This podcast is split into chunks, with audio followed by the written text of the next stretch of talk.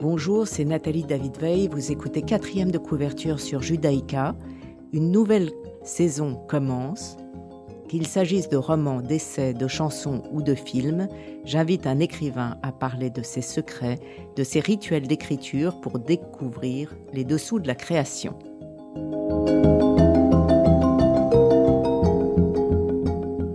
Aujourd'hui, j'ai l'immense plaisir de recevoir Rivka Nadel pour son premier roman Traversée, publié chez Actes Sud.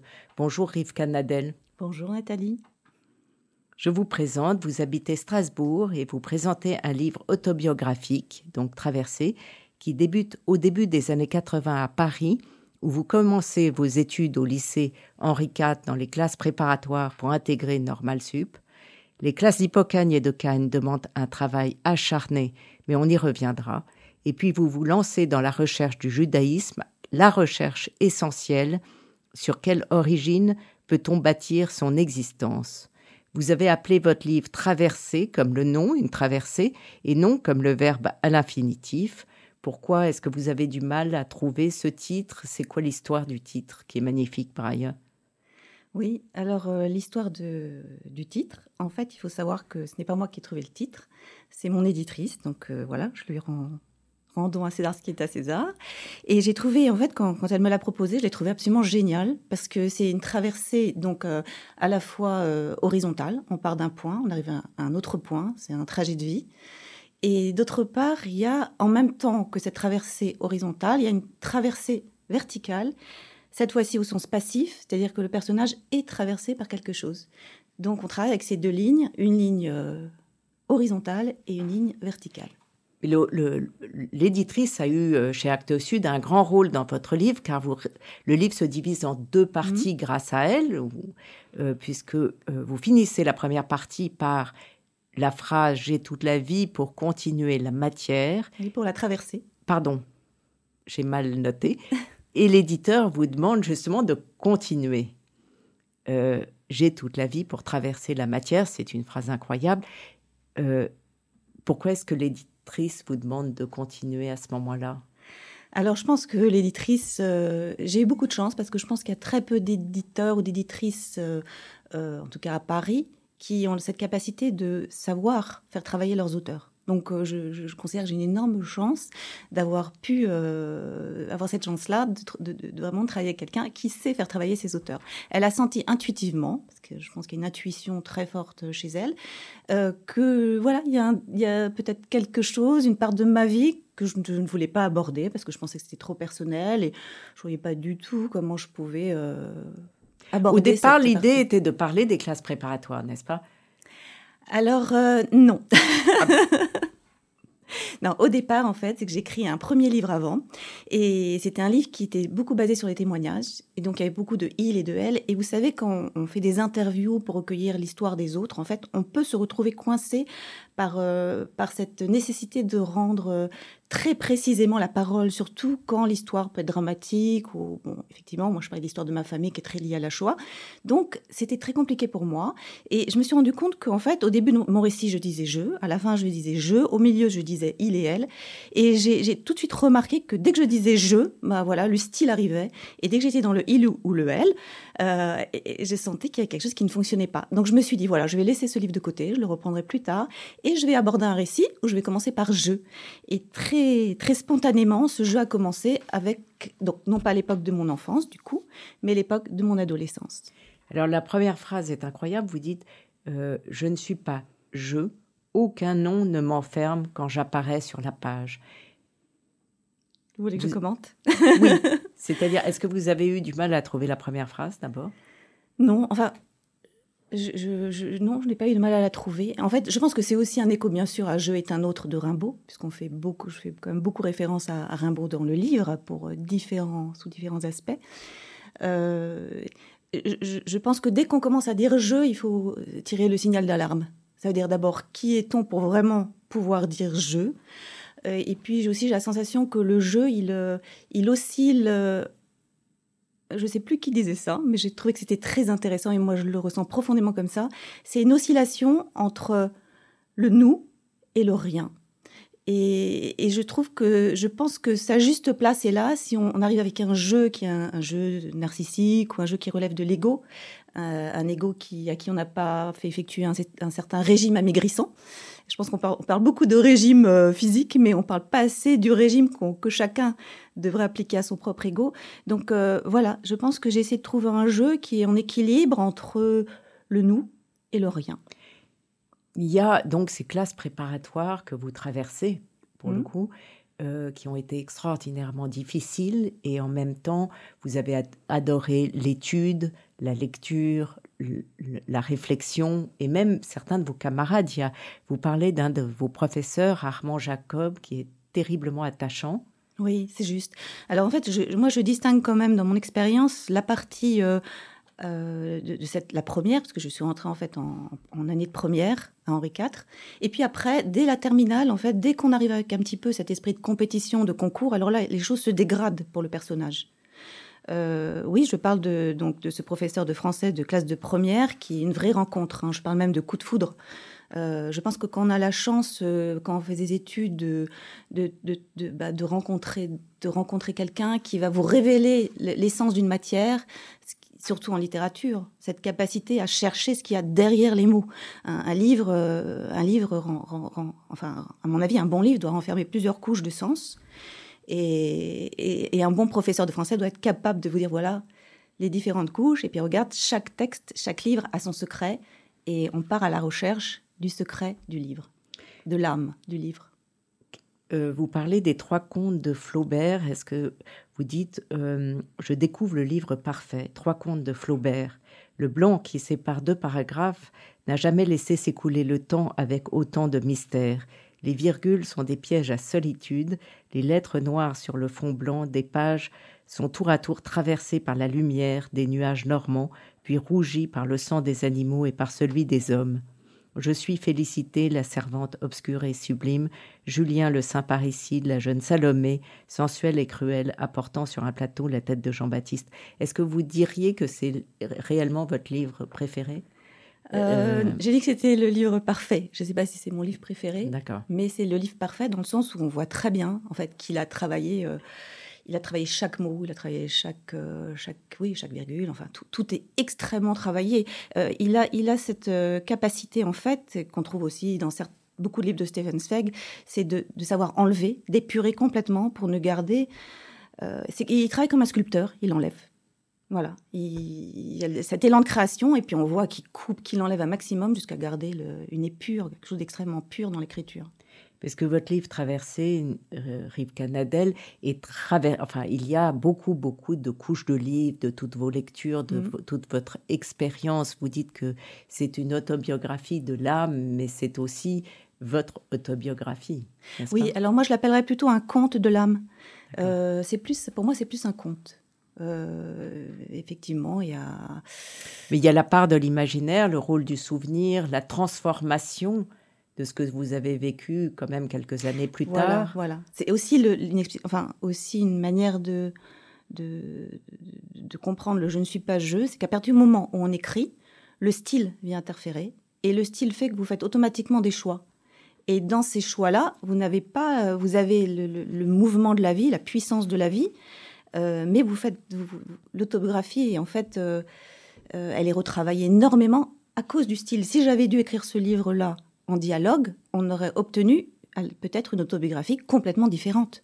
Et ça, ça, je ne sais pas si le lecteur en a toujours conscience quand il commence un livre, même si c'est un livre, comme on dit, largement autobiographique. Voilà, moi, je ne peux pas m'identifier complètement, moi, en tant que je, à ce que je raconte. Et, cette espèce de, d'écart va se creuser avec justement la rencontre avec l'éditrice qui, elle, en tant que, que lectrice, va, va, va, va tout d'un coup me faire prendre encore plus conscience que quand on dit jeu, c'est un jeu qui devient à nous, parce que les lecteurs vont, être là et ils vont, eux, euh, voilà, interpréter le livre et le faire leur. Alors vous dites aussi, certains auteurs ont un effet refroidissant. Ouais. c'est très, très intéressant. Oui, c'est pour Voltaire que je le dis. Hein. C'est l'anti-Rousseau, donc... Euh, c'est vrai, il y a certains auteurs qui, qui vous donnent un peu froid dans le dos. Il est passionnant, votre livre, parce qu'il a différentes strates, comme les bons livres d'ailleurs.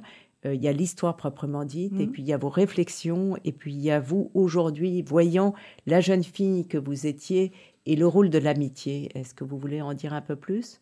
Sur cette amitié très particulière quand on est justement enfermé dans ces classes où on travaille constamment, où on a peu de temps pour faire autre chose euh, oui, enfin moi, ce qui, ce qui, ce qui m'a un petit peu perturbé dans les classes préparatoires, c'est que justement, on est, on, c'est un savoir qui est un savoir. Euh, enfin, moi, peut-être avec ma sensibilité, je pense que c'était peut-être pas du tout ma place avec le type de sensibilité que j'avais de me retrouver dans ces classes préparatoires. Je ne dis pas que ça va faire cet effet-là euh, pour d'autres personnes qui, qui, vont tout à fait profiter à tous les niveaux de leur être de cette expérience-là, mais c'est vrai que, que moi, j'avais l'impression d'un savoir qui était quand même à un moment privé d'humanisme. Et là, ça m'a extrêmement choquée parce que ma démarche n'était pas du tout euh, dans ce sens-là. On va écouter votre premier choix musical, c'est Marc Lavoine Paris, et on reviendra mmh. à Paris après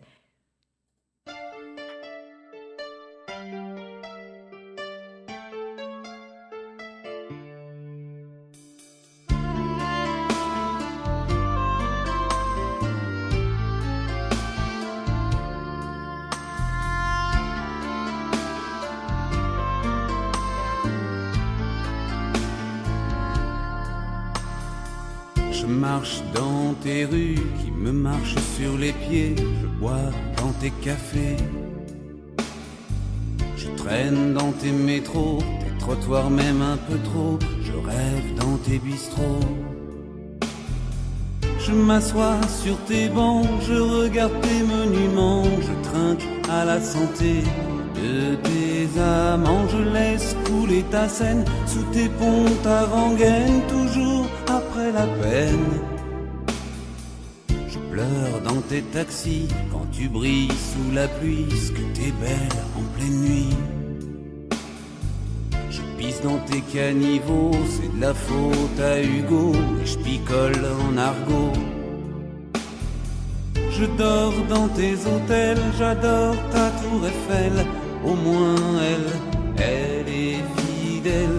Quand je te quitte un peu loin, tu ressembles au chagrin, ça me fait un mal de chien. Paris, Paris, combien Paris, tout ce que tu veux, boulevard des bouleversés, Paris, tu m'as renversé, Paris, tu m'as laissé. Paris, Paris, combien Paris, tout ce que tu veux, Paris, Paris, tenu, Paris, Paris, perdu, Paris, tu laissé sur ton pavé.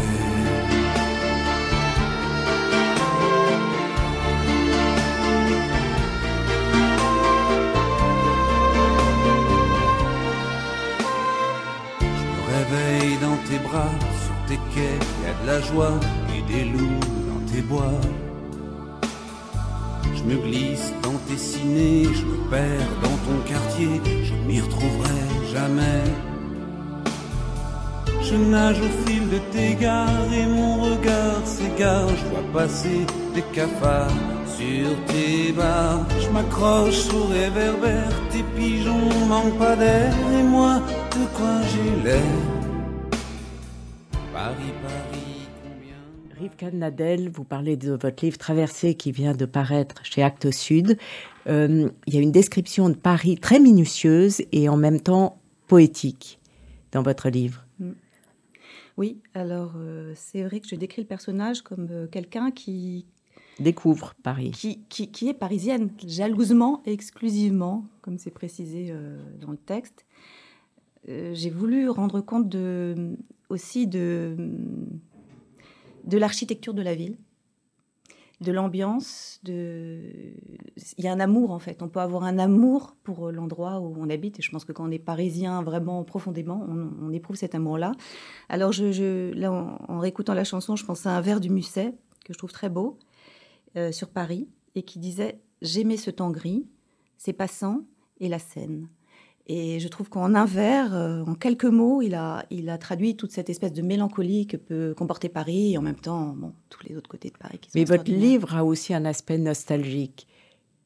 Oui, je pense que c'est la nostalgie de l'enfance hein, qui, qui, qui, remonte, qui revient. Et, effectivement, il y a une, certaine mélancolie. Et puis dans la deuxième partie, on reviendra à l'écriture après, mais dans la deuxième partie, alors vous explorez cette découverte de, hum, euh, du judaïsme. Euh, ou en tout cas votre, votre recherche d'identité. Alors la deuxième partie, effectivement, c'était qu'est-ce qui se passe une fois qu'on est... Voilà, qu'est-ce qui se passe, qu'est-ce que le, personnage fait pour traverser la matière? C'est la grande question. Et cette traversée de la matière, oui, elle se fait... Bon, d'abord, il, il y a une rencontre qui est incontournable, qui est la rencontre avec l'étudiant talmudique. Et je pense que chez le personnage, il y a cette recherche depuis, depuis toujours, mais il fallait un, passeur, c'est-à-dire quelqu'un qui, euh, quelqu'un qui, qui en fait puisse comprendre le questionnement du personnage et qui puisse l'accompagner euh, là où en fait, depuis tout le temps, elle veut aller. Et puis il y a c'est magnifique parce que vous dites qu'il y a le silence qui s'établit entre vous. On a l'impression que c'est ce silence qui vous a séduit. Oui, alors euh, je, parlais à une... Voilà, il m'arrivait de, parler... Euh, j'en parlais. Et hum, en fait, je disais que l'amour, c'est... Euh, que l'amour, c'est la capacité de l'autre, par son silence, à répondre aux questions. Voilà. je donnais cette définition de l'amour. C'est la capacité par le silence de répondre aux questions de l'autre. Et là, je pense que c'est un petit peu ce que j'essaye de décrire, d'où tout le thème de la pudeur, etc. Est-ce que vous avez eu beaucoup de mal à l'écrire ou c'est venu très facilement? La deuxième partie? Les deux euh, alors j'avoue que j'ai pas le problème de la page blanche. Donc ça c'est. Alors je dis pourquoi j'ai pas le problème de la page blanche? Ben, C'est très simple, c'est que j'ai une vie très remplie. Euh, je suis mère de famille, euh, j'ai une vraie grande et belle famille. Et donc, en fait, euh, dès que j'ai l'opportunité d'écrire, j'ai pas le temps de me poser la question qu'est-ce que je vais écrire? En fait, j'ai emmagasiné en moi toute une énergie un peu au cours de mes activités qui s'est condensée. Et quand j'ai la page devant moi, j'écris. Voilà. Vous réécrivez beaucoup ou vous continuez d'un seul alors, il y a un processus, en fait, qui est de poser sur la page tout de suite tout ce qui vient, comme une espèce de flow. Enfin, quand j'écris, j'ai l'impression d'être un peu quand même dans un état euh, de transe. Enfin, je suis tellement concentrée, des fois, j'oublie vraiment complètement tout ce qui est autour de moi. C'est assez impressionnant. Et puis après, je reviens dessus et je travaille. Et je fais ce travail de sculpture euh, dont je parlais avec Flaubert. Il y a une espèce de travail comme ça euh, pour enlever, pour... Et un travail de recherche aussi. Un travail de recherche. Et c'est à la main ou vous tapez à l'ordinateur? Au début, j'écrivais beaucoup à la main parce que j'aimais beaucoup la, calligraphie. Et, et, puis après, euh, bah, pour le côté pratique, je suis passée à l'ordinateur. Est-ce que l'éditeur vous a fait, mis à part le fait qu'il vous a fait euh, continuer le livre, mais est-ce qu'il vous a fait retravailler beaucoup ou pas trop? Alors c'est une très bonne question. En fait, il s'est passé quelque chose de, de voilà, un impondérable, c'est qu'au moment où j'ai fini le livre, euh, il y a eu le problème du Covid. Et qu'il a fallu reculer la, parution du livre. Et ça a été extrêmement profitable parce que j'ai pu retravailler le texte jusqu'à en faire un espèce de, poème en fait, puisque je pense que le livre, euh, les paragraphes peuvent, presque être lus chacun séparément comme un petit poème. Un Vous voulez en lire un extrait justement? Euh, Lequel? À vous de choisir, Nathalie. Ben, on peut lire le, début.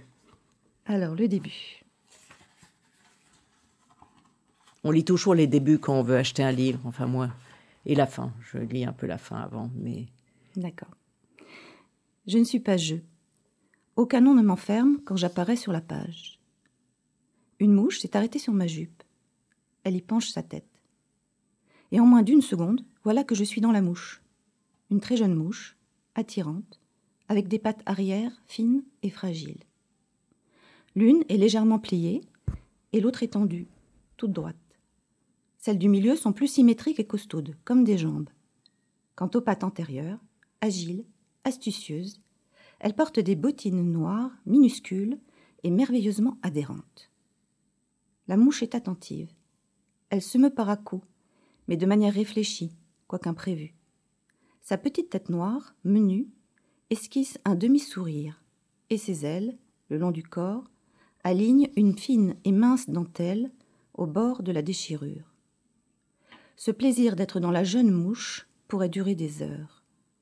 mais elle use de sa liberté aérienne et s'envole. Il est intéressant ce premier paragraphe parce que euh, il fait pas complètement partie de, du reste du livre et en même temps il présente euh, euh, parfaitement la liberté. Et je trouve que votre texte est mm. beaucoup sur la liberté de choisir, la liberté de choisir sa voie, la liberté d'être contre un groupe de gens, la liberté même d'adhérer à un groupe de gens. Enfin, oui, c'est vrai que je pense que le thème de la liberté est très très présent. Euh, tout, tout en, je crois que c'est une liberté qui accepte aussi les structures.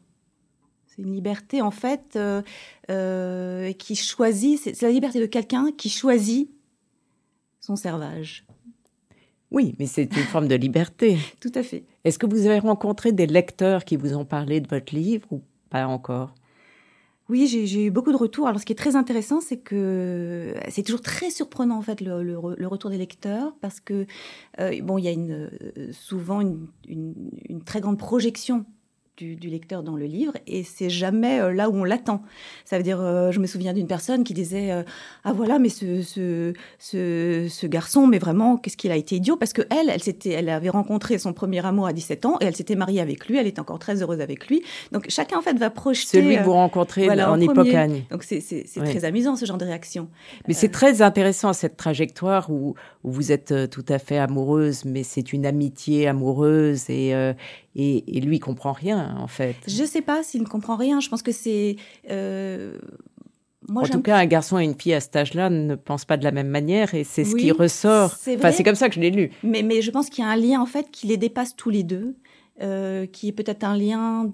Voilà, les âmes parfois se, ont des connexions avant la vie et peut-être effectivement au niveau de, d'événements antérieurs, il, voilà, il y a des peut-être qu'on revient pour rencontrer, on ne sait pas pourquoi. il, vous permet de faire cette rencontre essentielle dans votre vie aussi.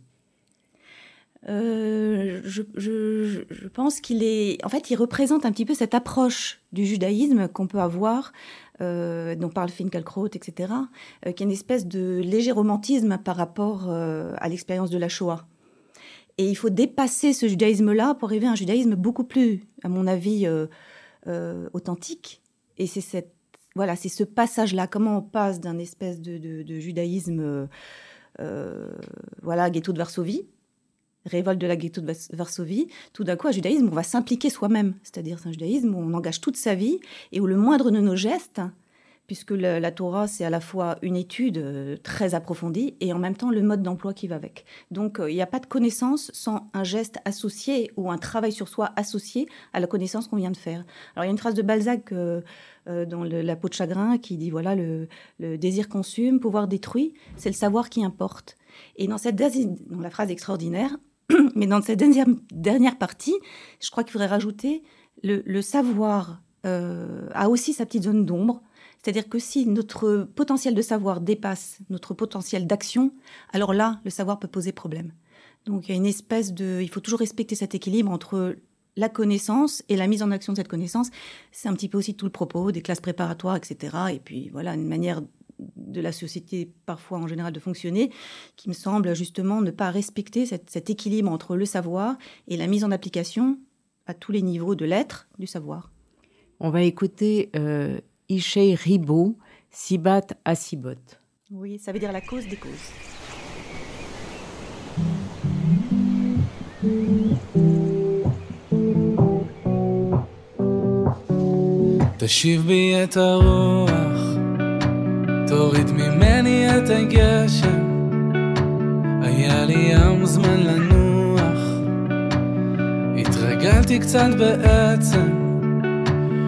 במרחב הפתוח.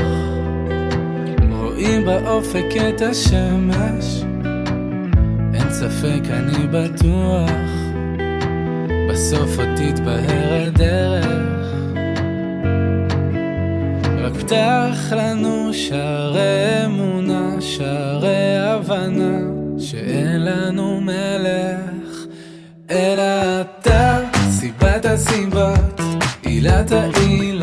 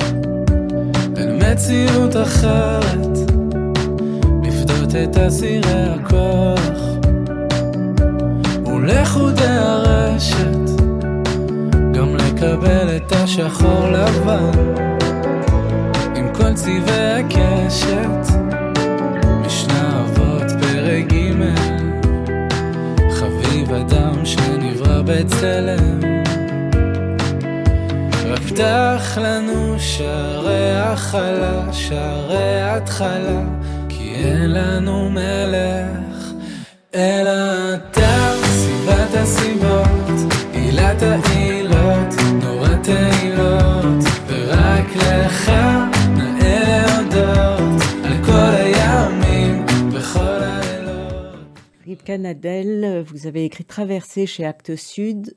Vous lisez encore beaucoup. Euh, Est-ce que vous relisez Oui. Oui, récemment j'ai relu Kafka.